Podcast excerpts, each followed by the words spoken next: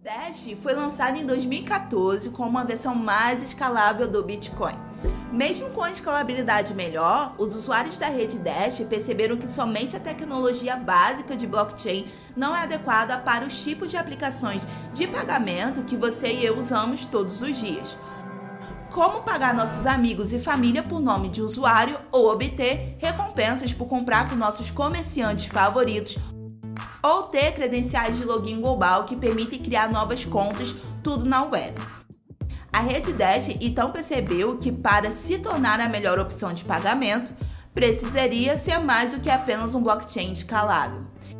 É necessário se tornar compatível com as tecnologias da web que os usuários e desenvolvedores já estão familiarizados.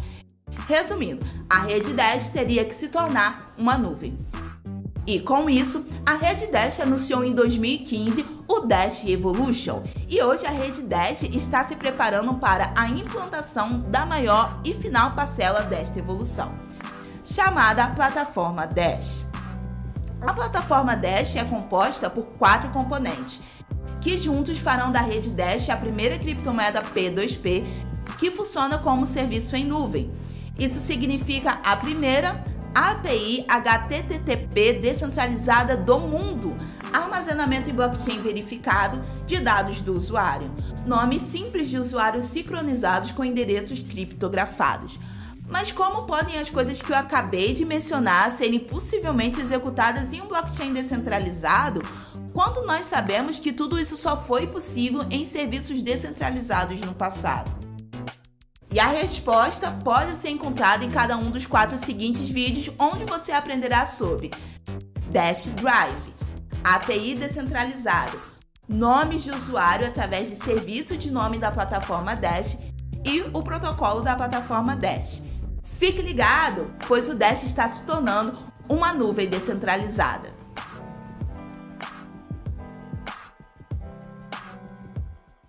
Olá, você já conhece a Nox Bitcoin? Nós somos uma fintech brasileira que chegou para inovar o mercado de investimentos. Nossa plataforma já conta com mais de 5 mil usuários. Aqui na Nox Bitcoin você tem taxa zero em tudo e pode utilizar estratégias estruturadas com opções em Bitcoin para se preparar para qualquer cenário do mercado. Para gente, investimento é coisa séria. Nós garantimos a melhor experiência de usuário do mercado de investimentos em Bitcoin e outras criptomoedas.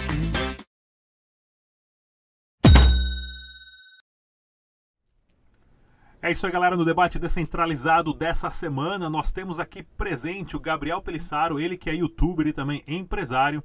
Temos também o Peter Turguniev, ele que é do canal Visão Libertária. Temos também o Paulo Alves, repórter do portal de notícias de criptomoeda Bi Encrypto Brasil, e também o Túlio Bertini, analista de investimento do mercado em pauta. Muito bem-vindo a todos e no programa de hoje nós vamos conversar sobre a possibilidade do Brasil, como uma nação soberana, comprar Bitcoin ou outros criptoativos como reserva de valor do Estado, né, como já faz com ouro, com dólar, que é o famoso papelzinho americano, e o quanto isso poderia impactar nos mercados. Porém, lembrando né, que o Estado, o Estado é essa massa utópica que, de controle das pessoas, porém, a, quem faz o Estado acontecer são os políticos eleitos pelo povo. Cabe a nós, é, é, é, assim como, digamos, contribuintes da sociedade, pressionar os políticos para tomar esse tipo de decisão ou não. Vou começar com o Peter, do canal Visão Libertária. Por favor, Peter. Microfone. Opa, tudo bom, cara? Vamos lá, Peter. O que, que você engloba aí dessa ideia do Estado ter a possibilidade de comprar Bitcoin como reserva de valor em nome da nação? Olha, eu acho que o, para o Estado o Bitcoin não é uma coisa muito boa. Eles vão perder o poder de emitir moeda, né? Uma forma que eles conseguem se financiar. Aqui no Brasil, particularmente, isso sempre foi o padrão. Mudou recentemente de uns tempos para cá. Não sei se mudou tanto assim, não. Né? Ultimamente tentou imprimindo tanta grana que é, é, realmente é assustador. Né? Mas é, o, o, Estado assumir o Bitcoin certamente seria uma coisa boa para o Estado, seria uma coisa boa para empresas que fizessem isso, assumir o Bitcoin como reserva de valor, Porém, o fato é que é, eu não sei se o Estado gostaria disso por essa questão, porque isso enfraquece ao próprio Estado, ao pró a própria política monetária dele, né? É, eu acredito, sinceramente, que em algum momento vai ser inevitável, tá? Porque o, o dólar tá, vai acabar perdendo essa. Hoje os estados usam dólar principalmente como reserva de valor, né? E isso vai acabar sumindo com o tempo. Uh, Paulo Alves, por favor, microfone. Bom, primeiro, obrigado pelo convite, né, pessoal? Uh, obrigado, Rodrigo, e olá todo mundo aí. Uh, bom, a mesma pergunta? Sim, mesma pergunta. Vamos lá. A gente vai desenvolvendo então, o papo conforme, conforme a live uh, procede. Bom, eu, eu normalmente estou do lado de quem pergunta, então para mim é um pouco, um pouco diferente opinar. Mas o que eu posso dizer é que eu andei lendo de quem, de quem entende, né? Então, pelo que eu pelo que eu conversei com alguém do mercado, que me contou como é que é isso entre, entre os gestores brasileiros, o que, que eles esperam, o consenso é de que isso é alguma coisa muito longe de acontecer ainda, principalmente porque o, mercado, o tamanho do Bitcoin é irrisório perto das reservas globais, né, de países. Então, hoje em dia seria inviável um país é, apostar no Bitcoin como reserva de valor simplesmente porque é muito pequeno. Claro que pode acontecer ao longo do tempo, né, mas Uh, lendo o que eu ah, andei vendo por aí, eu tendo a concordar um pouco com o Peter, que não sei se seria uma boa ideia para as moedas nacionais e para os instrumentos financeiros que os países utilizam. Por exemplo, só imaginar que o Brasil tem, tem que periodicamente rolar a própria dívida em cima de emissão de papel e, obviamente, uma, uma moeda como o Bitcoin diferente que, que seja que possa ameaçar a existência da própria moeda nacional ameaçaria, quem sabe, a capacidade de rolar essa dívida. Então, acho que é uma coisa que os governos com certeza ainda vão trabalhar muito em cima disso para ver se existe alguma possibilidade de fazer, porque pode ameaçar, realmente, como o Peter falou, a própria existência de toda essa estrutura que, que o país funciona. Ah, bom, vamos continuar aí. Gabriel Pelissaro. É, eu concordo com o Peter, com o Paulo. Com certeza isso poderia ameaçar inicialmente a soberania do país com relação à moeda fiduciária, mas eu acredito que poderia ser uma boa sim. Uh, o, o, Bitcoin ainda não se provou como uma reserva de valor, porque ele é muito novo, diferente do ouro. Uh, os Estados Unidos é o maior detentor de ouro, né? Depois vem a Alemanha, a gente pode falar um pouquinho mais sobre isso adiante. E isso traz uma certa, talvez uma certa, um certo lastro, algo que diga que aquilo tem valor, que aquele país tem algum backup, digamos assim, caso essa experiência monetária atual dê errado.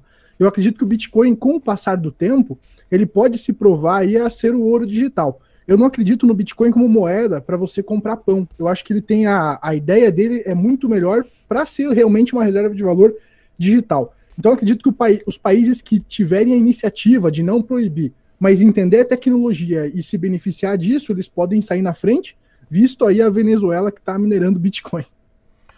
Túlio, Túlio Bertini, por favor. É, olá, Rodrigo, pessoal, obrigado pelo convite. Bom, seria um sonho se isso ocorresse, né? Eu sou um grande entusiasta de que os governos adotem criptomoedas ou qualquer tipo de hard asset que limitasse o poder de emissão monetária à torta e à direito. Só que, infelizmente, a gente sabe que isso seria um tiro no pé dos políticos e, e perderiam muito poder de emissão monetária, de fornecimento de crédito, uh, e isso é o que todo Estado e político não quer. É, e mais, e se isso ocorrer um dia, tá, antes que isso ocorra, ainda eu acho que a gente vai ver muita luta dos Estados contra as criptomoedas, uh, principalmente as altcoins uh, que não tem, uh, não dá para ser rastreada, a gente já está vendo isso, uh, mas antes que isso ocorra, eu creio que vai haver uma luta contra as criptomoedas por parte dos estados e creio também que talvez a gente veja os estados ou os principais governos voltando a ter um padrão hard asset com ouro sendo bequeado por ouro, talvez uma cesta de moeda eh, dos principais países, tendo ouro como, como lastro, voltando a tentar lutar contra a hegemonia das criptomoedas, que, na minha visão, está sendo é, cada vez mais uh, presente no nosso dia a dia. Né? É, nós já tivemos aí, inclusive, até notificações nas mídias oficiais do FMI, do órgão é, Fórum Social Mundial, dizendo que em 2030 você não vai ser dono de nada, né? e você vai ser feliz. Então existe esse plano aonde o controle total do Estado sobre as pessoas administrando tudo da vida das pessoas. as criptomoedas estão aí como, digamos, um campo de força que traz para o indivíduo conseguir proteger a sua reserva de valor, né? o pouco que resta para os indivíduos dentro de uma sociedade.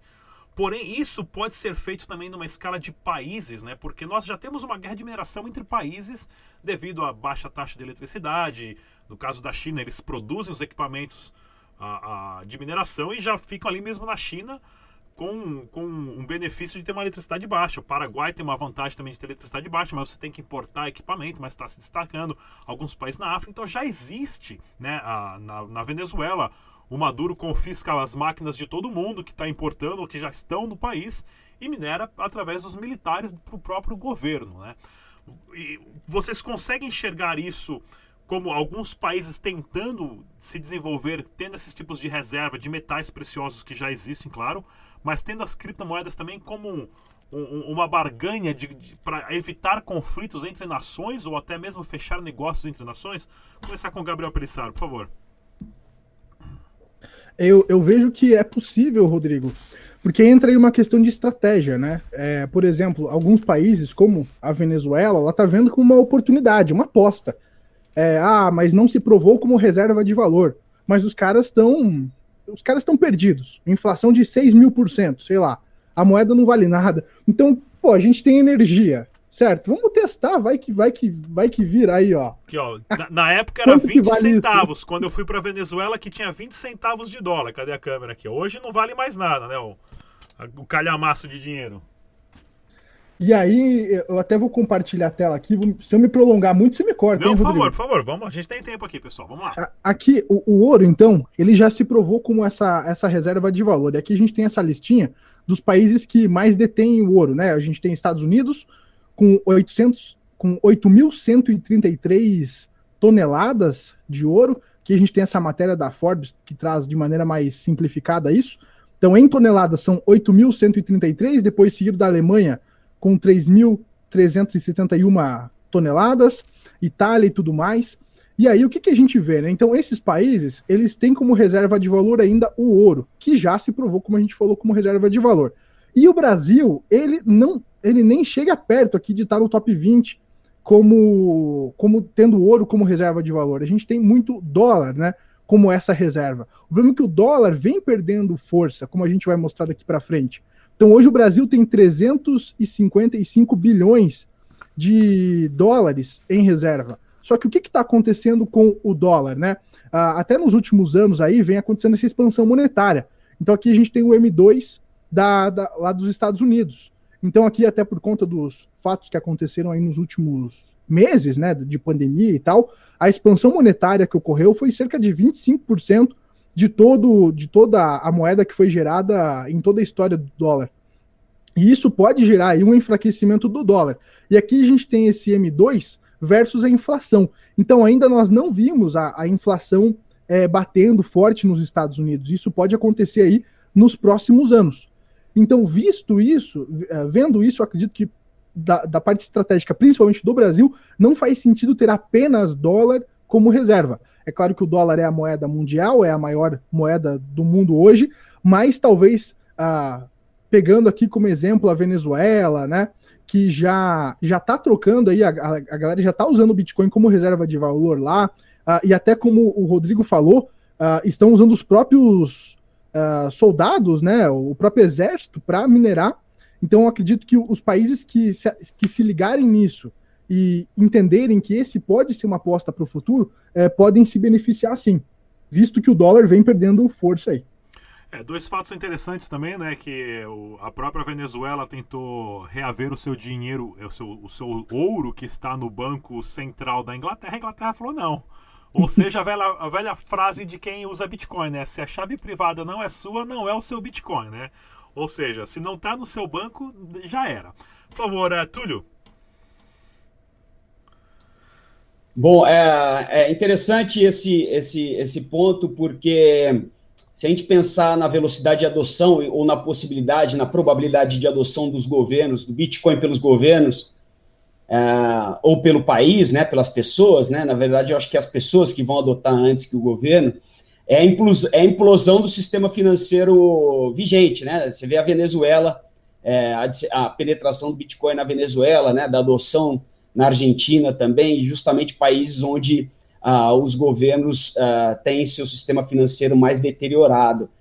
E, e, é isso que vai fazer o sucesso das criptomoedas, é, é, a contínua deterioração do sistema financeiro mundial.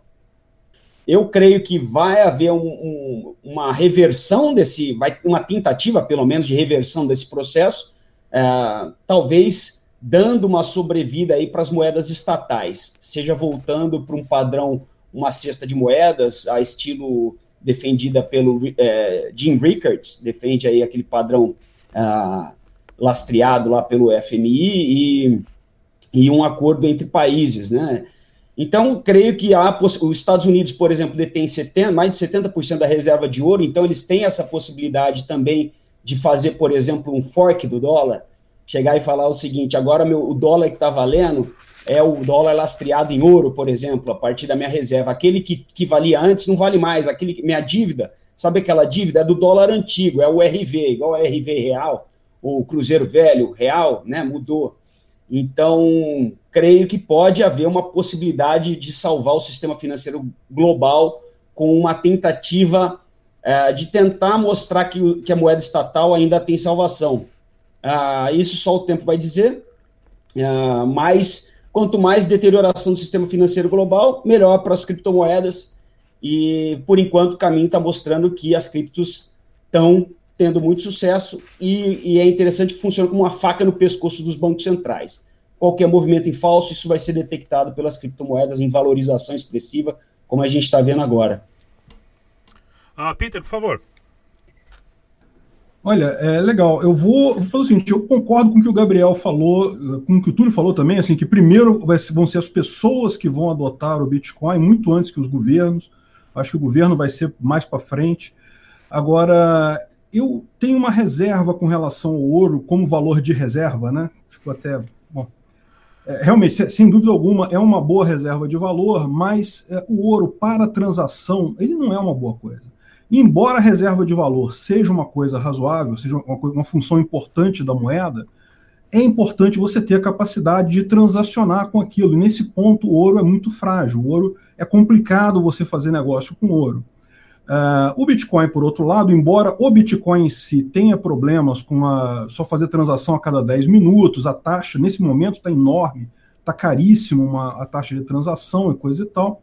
Mas a verdade é que você tem alternativas a isso, como a transação, é, o Lightning Network e outras uh, implementações aí que permitem você fazer um negócio muito mais rápido nesse, nesse, nesse ponto, né?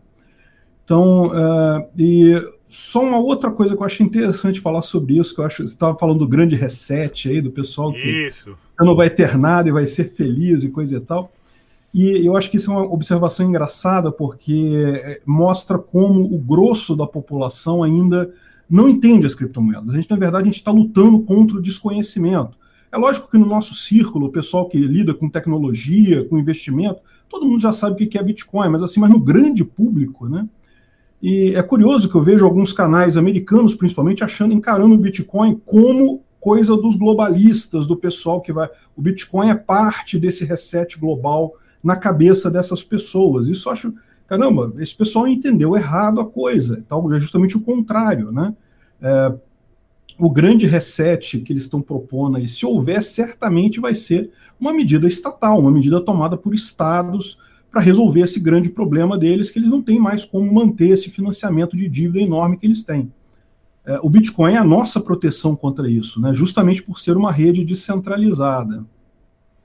É o campo de força do indivíduo, né? eu sempre falo para as pessoas, né? vai ter uma batalha muito grande economicamente e o Bitcoin ele consegue gerar um campo de força que você consegue colocar sua reserva de valor dentro.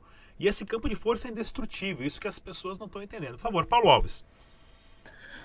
Uh, então, eu tendo a concordar com o que o Peter falou uh, sobre a adoção principalmente por um indivíduo, porque pensa só, não, não sei se eu concordo com essa com a noção de que a adoção de cripto por Venezuela e Argentina é um sinal de que governos podem adotar Bitcoin em breve. Eu acho que, na verdade, é um sintoma só que eles tiveram uma falência no caso da Venezuela tiveram, teve uma falência completa da própria moeda, da própria economia.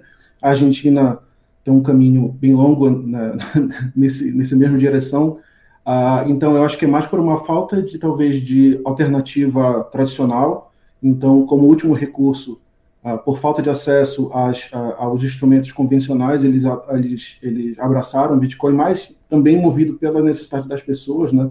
Então, na Argentina, por exemplo, a adoção de Bitcoin começou muito forte pela limitação que o governo impunha para a compra de dólar. Então, as pessoas começaram a comprar Bitcoin por isso. Então, não vejo que seriam os mesmos motivos que levariam um país como o Brasil a adotar Bitcoin. Então, eu acho que uh, no longo prazo talvez isso mude, mas não, não seria o que levou a Venezuela ou a Argentina. Né?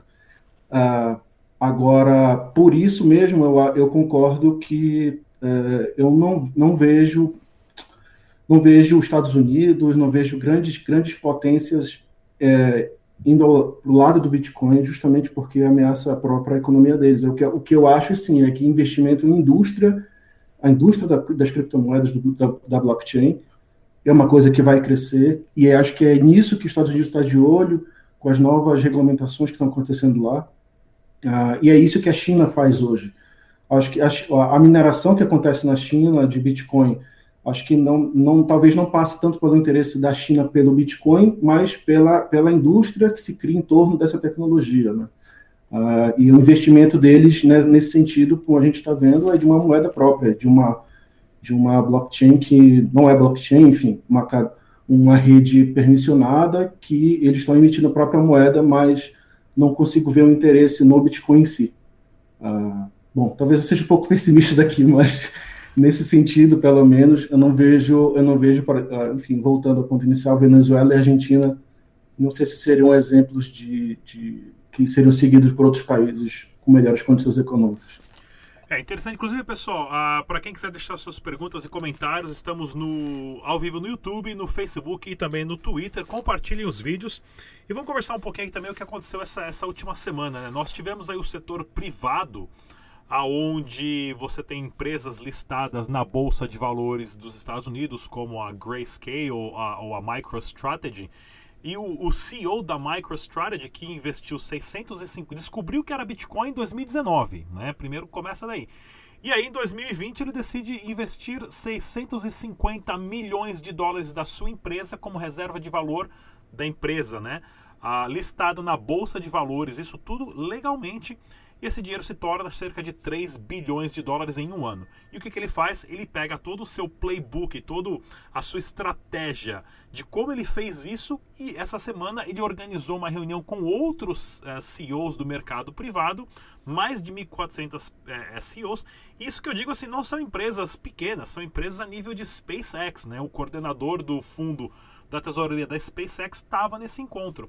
Ou seja, agora o setor privado está se juntando com outras empresas para ensinar essas empresas, na, do ponto de vista legal e estratégico, por que investir em Bitcoin e outras criptomoedas. Como vocês entendem a ascensão né, da iniciativa privada ah, crescendo de uma forma ah, gigantesca, tendo o Bitcoin como reserva de valor, porque eles entendem e se movimentam muito mais rápido do que o Estado, e o quanto isso pode gerar um conflito e na diminuição do papel do Estado ah, num futuro muito em breve, onde as empresas né, ah, tecnocratas seriam ah, os novos líderes da economia mundial. Começar com o Peter, por favor.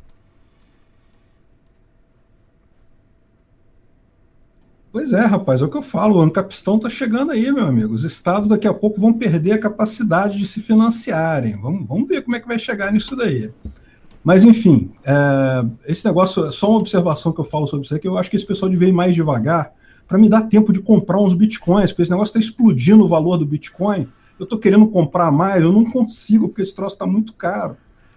Mas, enfim, é uma coisa positiva. Eu acho que a tendência é essa mesmo. Tem muita vantagem, tanto para indivíduos quanto para empresas, você ter o dinheiro fora da mão dos políticos, porque o político ele vai sempre estar tá com o pensamento no curto prazo, por mais que ele seja bem intencionado. Tem eleição a cada quatro anos, ele precisa dar um jeito de resolver aquele problema em quatro anos.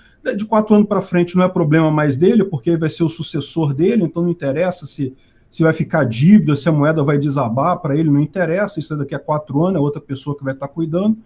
Então, no final das contas, é, é, o, o, governo é um péssimo gestor de moeda, é, intrinsecamente ruim, porque ele não tem os incentivos corretos de manter a coisa é, para o longo prazo.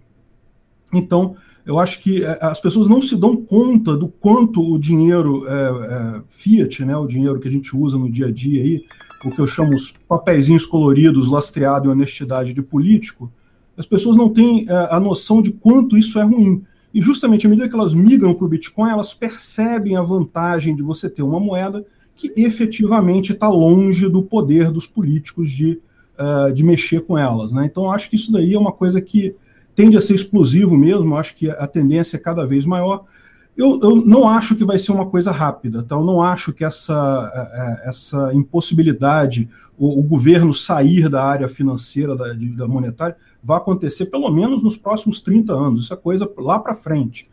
É, o Bitcoin é o começo disso, né? Vai começar ainda com. Ainda estamos nos early adopters ainda. Eu ainda vejo esse pessoal de fundo de, de investimento ainda no iníciozinho da coisa mas certamente é uma tendência que lá para frente, meu amigo, eu, eu vejo como inevitável. Ah, inclusive, quando você falou né, de como arrumar dinheiro para comprar mais Bitcoin, eu dou uma dica, pessoal, compra uma impressora a, a laser aí colorida, né? Eu já imprimi as notas de 100 dólares, eu só preciso descobrir um jeito bom para colar aqui a parte de trás da frente e vamos comprar Bitcoin com imprima. Compra a sua própria impressora, o governo tem uma, né? Porque a gente não pode ter uma também. Ah, Túlio, por favor.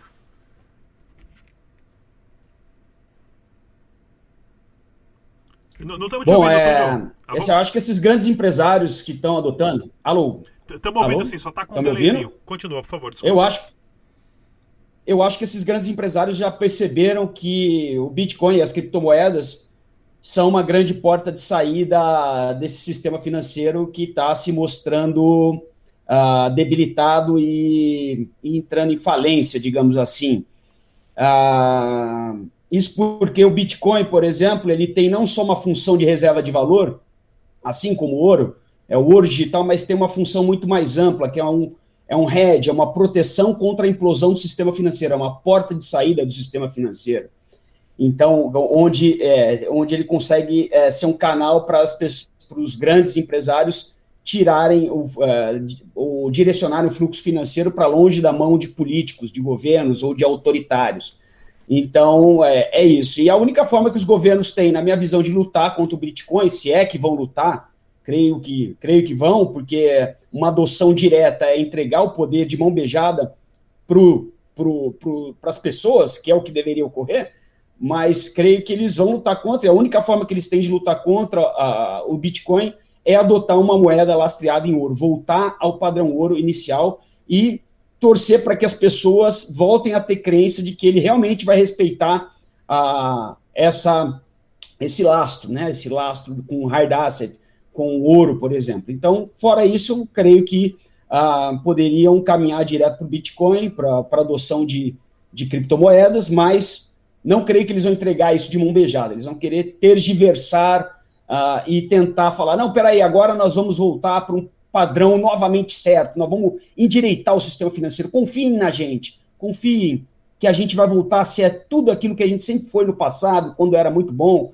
tal, não tinha inflação e tudo mais. Enfim, é, especulação, mas eu acho que eles não vão entregar esse poder de mão beijada para os verdadeiros detentores, que é o povo, né? Então, enfim, ah, essa é a minha visão. Ah, Paulo Alves, por favor.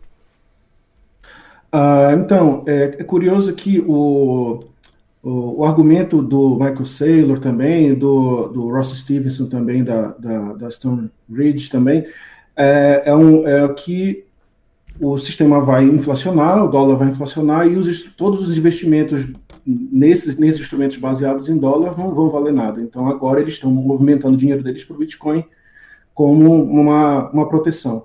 Ah, só que eu, de verdade, tenho dúvida se esse movimento deles é para fazer valer o investimento que fizeram. Claro que o do, do Saylor já fez valer e tudo mais, mas será que os mesmos empresários vão estar no barco do Bitcoin depois que passar de 100 mil e eles liquidarem a posição? Gente que é acostumada a, a to, todo balanço de ano fazer liquidar a posição também e, ter, e fazer lucro, essas pessoas estão preparadas para rodar Bitcoin por 5 anos, 10 anos? Eu tenho minhas dúvidas, entendeu? Então eu acho que esse tipo de evento, por exemplo, do Michael Saylor, para mim por um lado, e eu já li isso de investidores que ainda não se convenceram sobre o Bitcoin, ainda tem um ceticismo porque eles veem uma, uma claramente uma, uma, uma, tentativa de alguém que investiu pesado no ativo e trazer mais gente para o barco. Então, é preciso, eu, na minha opinião, acho que é preciso ter cuidado ao, ao a, analisar essa, essa vontade assim, desmedida de investimento de Bitcoin de grandes empresários, pelo menos no curto prazo, que pode ser que eles estejam só querendo fazer o lucro e se proteger de uma inflação que pode ser resolvida, talvez. Talvez eles pensem que possa ser. Se, a, se o, quando o Covid acabar e a economia real voltar a crescer de uma maneira absurda e a bolsa começar a ter um ganho que tenha menos, menos características de bolha e tudo mais, será que essas pessoas vão continuar no Bitcoin ou vão voltar para o que era antes? Eu, eu sempre tento uh, ver se essas pessoas estão querendo. Tenha, e concordo nesse caso com o Peter com, ou com o Túlio, com os dois no caso. Não acho que eles tenham os mesmos interesses dos usuários, das pessoas. Eu acho que eles podem mudar uh, daqui a um ano, talvez, se o vento mudar de lado. Minha opinião é essa. É, não, é interessante mesmo a gente entender porque, assim, hoje quem faz parte da, das comunidades de Bitcoin são os, os, fãs que querem entender. Outras pessoas que estão chegando agora vêm como um ativo de você comprar na baixa e vender na alta, e não sim, não querem entender a, a filosofia e o objetivo principal da, da criptomoeda ter sido criada. Gabriel Pelissaro, por favor. É, com relação a, a, esse movimento aí de fundos, empresas, eu acho positivo. Uh, talvez, com, é, tenho quase certeza que é um movimento especulativo dessas, dessas pessoas, porque eles ainda pensam em, em dólar, mas a, assim como eu em 2014 vi o Bitcoin e fui cético, talvez hoje eles estejam lá uh, em 2014 vendo esse primeiro movimento, não entendendo muito bem. Aí vem uma, vem uma correção, todo mundo vai falar que é bolha, os caras já estão entendendo mais ou menos a tecnologia. Aí vem mais uma, uma alta depois de um halving, e aí o cara começa a entender mais ou menos o ciclo, porque essas pessoas estão descobrindo isso hoje. Uh, então acredito que é, como o Peter falou, é uma coisa meio embrionária, é muito é early adopter ainda, é muito novo, né? Então, assim, eu acredito nessa pegada. Uh, mas eu acho positivo é, o, esses grandes investidores estarem tentando entender também os fundamentos, e eu acredito que a especulação ela é positiva para quem está ali acreditando na tecnologia, porque você vai acabar se beneficiando de maneira indireta, né? É, interessante também porque há, há um tempo atrás, quando eu fui para a Venezuela, que eu estava montando as palestras lá em relação à economia, economia brasileira, plano Collor, eu acabei assistindo todas as os vídeos de debates do Collor e do Lula. Né? Quando o Collor for candidato, eu tinha 12 anos de idade. Hoje, com 40, pai de família, tudo. Eu assistindo os vídeos do Collor hoje, eu votaria no Collor se o Collor tivesse se candidatando hoje. Porque o discurso ideológico dele era lindo, o caçador de marajás, e aquilo me impressionou muito. E combinado com a, a, a situação atual do país em 92, foi o, o, o assim, o casamento perfeito da ascensão do Collor e depois acontecer tudo o que aconteceu com o super plano dele. Mas hoje vendo economia falida, desemprego, medo da pandemia, né? automação e tecnologia ah, indo mais rápido que os reguladores conseguem, o Estado consegue acompanhar. O quanto perigoso ou positivo seria hoje um candidato, digamos, tão forte a nível Collor pensando lá em 92, quando ele se candidatou, mas um candidato com a palavra vou comprar Bitcoin para a nação, para proteger o país e a população apoiando ou não. Como vocês entendem aí esse, esse cenário meio que é, interessante? Começar com o Paulo Alves, por favor, Paulo. Uh, primeiro que se ele falasse isso, 95% dos brasileiros não ia saber nem do que ele estava falando. Então a gente tem um longo caminho pela frente de de espalhar conhecimento, conscientização, informação, para que as pessoas entendam se alguém aparecer falando isso alguma vez. Então, uh, e assim, na verdade, hoje, se a pessoa aparecer, um, candidato aparecesse dizendo que comprar Bitcoin era a solução do Brasil, eu acho que a gente teria que duvidar, porque não é assim que funciona. Né? Se fosse fácil assim, acho que, sei lá, talvez até o Brasil já tivesse feito. Não é, não é muito, não tão simples dessa maneira. Bitcoin é um investimento é, é, já se provou ser um, um, investimento excelente, vai, todo mundo sabe que está ainda realmente no, no, começo da curva de, de, ascensão de preço, mas uh, eu acho que concordo com o Peter novamente, acho que ainda está muito cedo para a gente fazer esse tipo de, de, de, até esperar ter esse tipo de desejo, porque se ele aparecer agora, eu acho que pode ser um pouco cedo demais do que deveria ser. Então, eu, até eu mesmo ficaria um pouco pé atrás. Uh, Peter, por favor. Uh, microfone, Peter. Opa, opa. Agora, agora eu liguei. O, o, Paulo falou tudo aí, realmente, ainda está muito no começo. A maior parte dos eleitores brasileiros não ia nem entender o que o cara está querendo dizer com Bitcoin, coisa e tal. Não ia nem chegar nisso. Agora, eu fico pensando, ia ser interessante, já pensou? Um presidente que fala assim: a gente vai fazer uma URV, você lembra do URV? Lembro. Que era uma unidade real de valor, que o dinheiro equivalia, coisa e tal. Uma R, URV com Bitcoin. Então, os preços no Brasil vão começar a ser cotados em Bitcoin para o valor ser alinhado com o Bitcoin das coisas para uma transição no futuro e a gente jogar fora a nossa moeda nacional e o país começar a emitir moeda lastreada em Bitcoin, com o valor do Bitcoin. Isso seria um negócio fantástico. Agora, vão fazer isso? Eles não vão, porque eles perdem o poder com isso. Eles hoje têm o poder de emitir dinheiro, de, de é, emprestar, sei lá o quê, fazer aquelas maracutaias contábeis malucas que eles fazem lá, que tira dinheiro da cartola.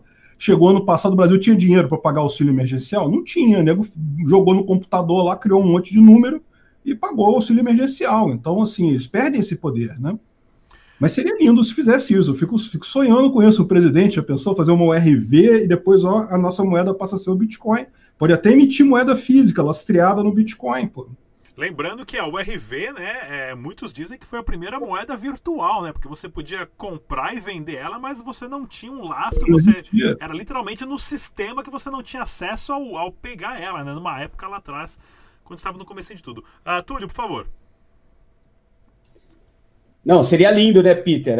o, o, plano, o plano Bitcoin já está pronto, né? O plano de, de acabar com a inflação no Brasil estaria, já está praticamente pronto. É só começar a adotar como referência aí, como unidade real de valor, o Bitcoin, sem dúvida. Isso seria lindo.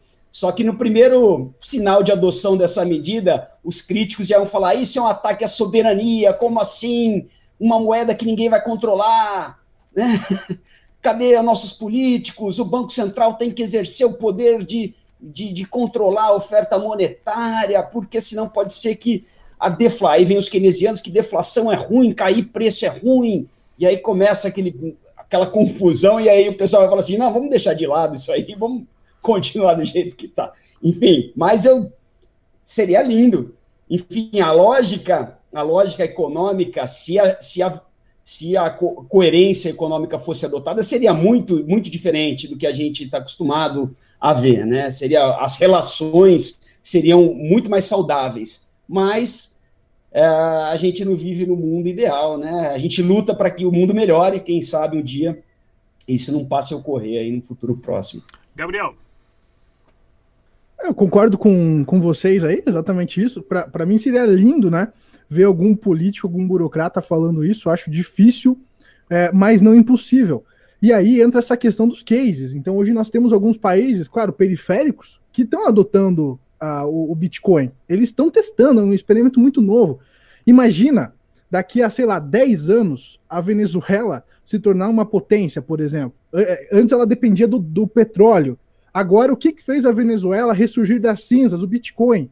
Então isso abriria o olho de, muita, de muitos países, isso abriria o olho de muitas empresas. Imagina, sei lá, o Elon Musk vendo lá o, o Michael Saylor, a MicroStrategy tendo um, um lucro absurdo e nem é com o core business da empresa. Ele vai ver, ah, pô, isso é interessante. Mesmo pensando em especular, os caras vão começar a ver que isso dá resultado, faz sentido, vão começar a buscar entender melhor e talvez com um longo período aí uh, isso pode começar a ser adotado. Mas vai precisar dos pioneiros aí correndo alto risco e vendo aí o que vai acontecer no futuro, né? Acho que eu chamei todo mundo nessa rodada. Já chamei o Paulo também, já, né, Paulo, para essa rodada. Vamos lá então, pessoal. Continuando aqui, mais uma vez, não se esqueça de se inscrever no canal, compartilhe, deixe seus comentários aí, ajude no crescimento do canal. E conversando um pouquinho aqui agora sobre o sistema de pagamento do Brasil agora. Primeiro que a gente tem que entender que o, o sistema de pagamento de boleto, né, organizada juntamente dos bancos e da Febraban, é um sistema muito, mas muito evoluído comparando com outros países. Eu aqui nos Estados Unidos, não existe nada assim nos Estados Unidos aqui ainda. né, de você pagar boleto de qualquer conta, pagar em qualquer banco ou casa lotérica ou lugares específicos. Né? Então, o boleto sim foi um sistema muito avançado e agora nós temos o Pix. E o próprio presidente do Banco Central do, do Brasil né, já disse que o Pix é o primeiro passo para o real digital, a digitalização do real. Ah, como vocês conseguem entender isso, né, como vocês enxergam isso, ah, do Brasil ter esse sistema já pré-pronto, já está iniciando né, já está funcionando com seus erros ou não. O, a China correndo atrás também do seu próprio yuan digital. E lembrando que moedas digitais dos bancos centrais não tem absolutamente nada a ver com criptomoeda, tá pessoal? São completamente coisas completamente é, diferentes nisso. Mas como vocês conseguem enxergar essa ascensão aí do, do Pix e essa transformação para o real digital em relação ao, ao Brasil se manter competitivo nessa área financeira como Estado soberano em relação a outros países também. Começar com o Gabriel Pressaro, por favor, Gabriel. E podem discordar também. O pessoal fala, ah, eu concordo. Pode discordar também. Todo mundo concorda com todo mundo aí. É, eu, assim, Rodrigo, com relação aí a primeiro Pix, eu eu vejo que o Pix é, uma, é mais centralização e eu gosto da descentralização. Mas pensando como nação, eu vejo que é positivo, está evoluindo a tecnologia é muito melhor do que o TED, por exemplo. Com relação ao Pix, a tecnologia, eu gosto. Eu tenho um pouco de pé atrás só, porque hoje nós temos uma, uma democracia relativamente saudável e está tudo bem. A, a, minha questão com, com o Pix ou com moedas digitais centralizadas estatais é entra um governo totalitário. A galera uh, deu algum bizil, o povo tá assustado, tá com medo, vão eleger alguém que é o, o salvador, alguém forte, né? e aí entra um governo totalitário. E aí você tem as finanças centralizadas, você não tem mais moeda de papel e você fica na mão do que, que aquele burocrata vai falar que você tem que aceitar ou não. Imagina se você fala mal daquele governo, o cara bloqueia a sua conta e aí você não tem alternativa. Então, uh, eu vejo que tem um lado positivo e também tem um lado negativo. Então, eu não gosto muito da, dessa centralização, mas eu acho que é positivo para o país. Essa modernização, agilidade, transações rápidas, durante 24 horas, acho legal. Uh, mas aí entra talvez as criptos descentralizadas como remédio uh, de no futuro talvez entrar um governo totalitário, aonde ele possa bloquear suas contas. Então, eu acredito que aí uh, vai caber ao, ao, usuário entender que existem saídas para quando essas adoções que são tendências mundiais acontecerem, porque não é só no Brasil, né? É no mundo todo aí que essa tendência das moedas a, a fiduciárias digitais estão para acontecer. Uh, Paulo Alves, por favor. É, bom, eu vou concordar de novo. É, eu acho que eu acho que ah, o Pix é, é, óbvio que é mais uma, uma, uma etapa de controle sobre, sobre as finanças, a gente sabe disso, mas assim, o cartão de crédito também foi, ah, enfim, tudo, to, todo tipo de evolução do sistema financeiro foi uma etapa mais de controle também uh, na, no dia a dia ajuda as pessoas, mas é claro que no longo prazo, olhando de fora, é, causa essa preocupação de um governo que pode controlar ainda mais a, a vida das pessoas, obviamente. Uh, e nesse caso, é claro, o Bitcoin seria uma saída caso as pessoas começassem a ter esse receio, talvez. Mas eu vejo, assim, no curto prazo, né, na, na realidade das pessoas, eu vejo o Pix como positivo. Uh, o, o, Ronaldo Lemos, que é um, que é um especialista respeitado de, de tecnologia governamental e tudo mais, ele, ele trabalha muito com o governo sobre em, em proposições de. Bom, é um dos caras que escreveu o texto da LGPD, que tem alguma discussão, mas enfim, é alguém que conhece um pouco a, a, a tecnologia comparada de, entre governos, e ele elogiou muito o, o, sistema do PIX, apesar de que eu acho que ainda tem que ter um tempo ainda para a gente entender como foram essas auditorias e tal, e saber exatamente como funciona o sistema. Os bancos elogiam, eles perderam algum espaço com isso, então eu não acho que se tivesse algum problema, talvez a gente já soubesse. Então, uh, então enfim, resumindo, o Pix é, como plataforma é elogiado e, e ele, e ele, o Ronaldo Lemos disse que é uma plataforma que pode evoluir para abarcar outros tipos de serviços governamentais e que, claro, cada um deles vai ser um controle a mais sobre a população, como identidade digital, serviços digitais, todos, todos na mesma plataforma. E, claro, o, o, o dinheiro, o real digital entraria como um dos componentes para viabilizar essas operações, tudo isso. Imagina, a gente hoje em dia, não sei, algum serviço que precisa pagar para o governo, a gente faz tudo no aplicativo, valida com a nossa digital, paga usando o real digital e sem banco, né? Acho que na verdade a principal mudança, talvez a gente possa discutir mais mais à frente, mas a principal mudança que o real digital pode trazer é na diminuição da, da, da, da importância, da relevância do, do sistema bancário, porque eu, quando o Banco Central emite uma moeda que pode ser diretamente enviada para o cidadão, o, intermediário, nesse caso, que é eliminado nessa nova revolução digital é o banco, né? E que tem um poder muito grande hoje em dia. Então, acho que eu fico curioso de saber o que, que vai acontecer na, na, se realmente chegar a ter um real digital e ver como é que vai ser essa correlação de forças entre os bancos e o, e o Banco Central como praticamente um competidor dentro dessa nova economia.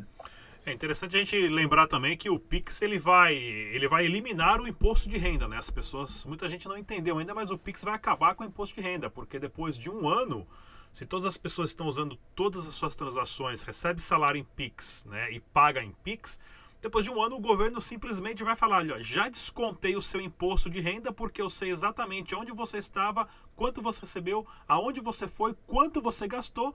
Tá aqui o desconto, inclusive, obrigado, né? E, manda mensagem no Pix lá: obrigado por ter pagado o, o, imposto de renda diretamente sem o cidadão encostar um dedo, porque o controle de monitoramento do Estado sobre o passo a passo do indivíduo diariamente, através da sua posição geográfica, né?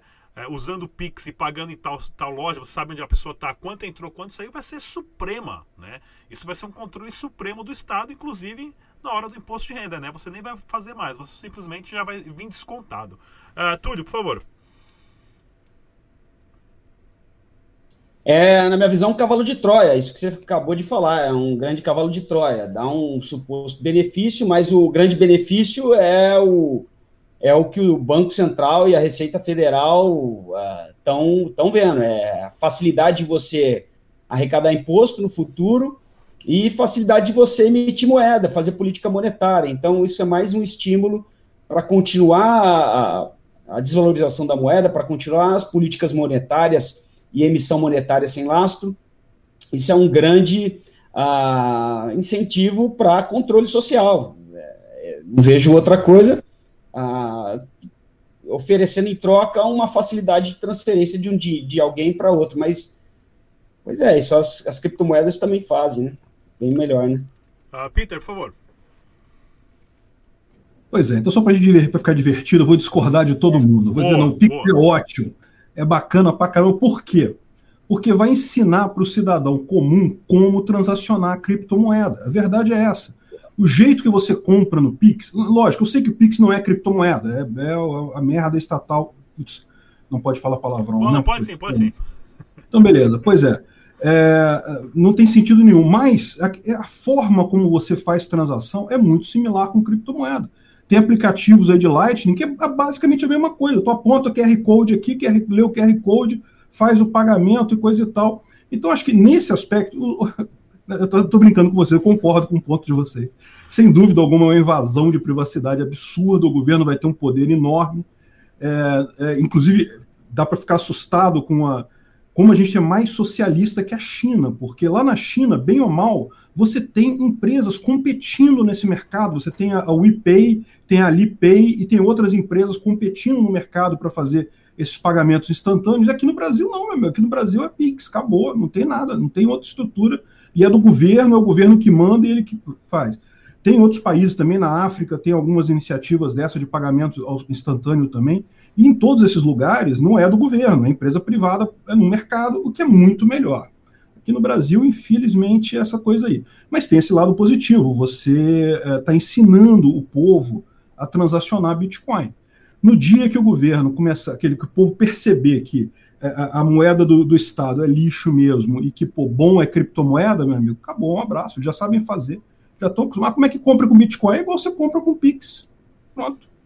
Realmente, bem, a complexibilidade do sistema é gigantesca. Nós estamos uh, literalmente hoje entendemos que as fronteiras, uh, entendendo, né, que as fronteiras acabaram, tanto as fronteiras imaginárias geográficas dos países como agora as fronteiras econômicas e cada vez mais o indivíduo tem mais acesso à informação. Então proteja-se, proteja-se usando criptomoedas, proteja-se ah, usando reservas de valor né, contra essa tirania da impressão descontrolada do dinheiro de papel.